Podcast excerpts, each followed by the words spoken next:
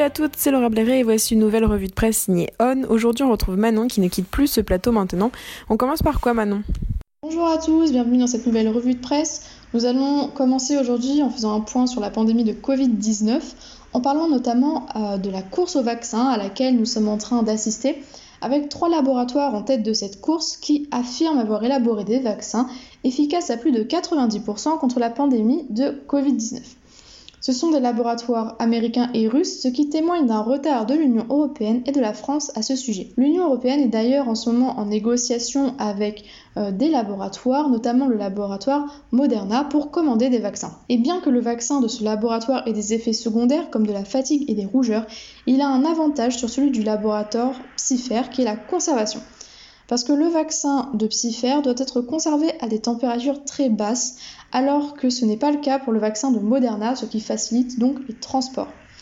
Du côté de la France, le ministre de la Santé Olivier Véran a annoncé que les vaccinations pourraient commencer en janvier 2021 uniquement si les vaccins étaient efficaces et sûrs. Bon, le point Covid, ça c'est fait. Moi j'ai envie qu'on change un peu les idées. Dis-moi que tu as des nouvelles plus réjouissantes. Dernière actualité française, nous allons parler du report du Black Friday, donc qui est une période de solde précédant les fêtes de Noël.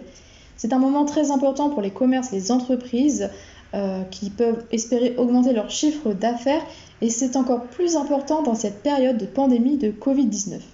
Cependant, on sait très bien que l'édition 2020 sera particulière notamment puisque le gouvernement a décidé de reporter la date du Black Friday du 27 novembre au 4 décembre. Donc c'est un report d'une semaine. Le gouvernement a fait ça pour pouvoir éviter les inégalités entre les commerces qui pourront être ouverts le 27 novembre et ceux qui ne pourront pas puisque le 27 novembre nous serons encore en confinement. De plus, le gouvernement a négocié avec Amazon, donc cette grande entreprise, pour qu'elle aussi décale son Black Friday d'une semaine pour ne pas faire de concurrence déloyale, ce que l'entreprise a accepté. Ouais, je lui mets 5 sur 10 sur l'échelle des nouvelles réjouissantes. Sinon. En France toujours, nous allons parler de la loi sécurité globale qui fait débat. En effet, l'Assemblée nationale a adopté hier le projet de loi de sécurité globale et si le Sénat accepte, la loi entrera en vigueur. Cette loi consiste en l'interdiction de filmer ou prendre des photos de forces de l'ordre si celles-ci sont identifiables et que les photos ou vidéos leur portent atteinte. Selon le ministre de l'Intérieur Gérard Darmanin, cette mesure vise à éviter aux forces de l'ordre, je cite, d'être jetées en pâture sur les réseaux sociaux. Le problème, c'est que ce projet de loi est très controversé et beaucoup y voient une atteinte à la liberté d'expression et à la liberté de la presse.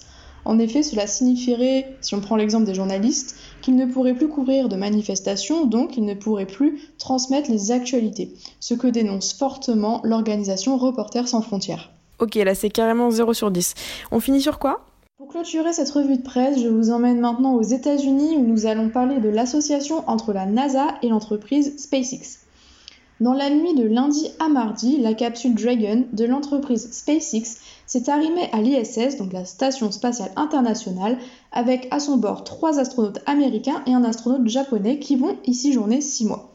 Ce lancement marque une avancée pour l'entreprise et pour la NASA, puisque c'est la première fois que sur une fusée de la NASA, il y a une capsule d'une entreprise privée, donc ici l'entreprise SpaceX, qui est dirigée par Elon Musk. Jusque-là, la NASA faisait appel à la Russie donc ce lancement permet de renforcer la volonté d'indépendance de la NASA vis-à-vis de la Russie, ce que Donald Trump a félicité sur Twitter. Voilà, c'est maintenant la fin de cette revue de presse. Portez-vous bien et à bientôt. Et ben voilà, un beau petit 7 sur 10 pour ceux qui aiment l'astronomie du moins ou les grosses entreprises américaines. Ouais.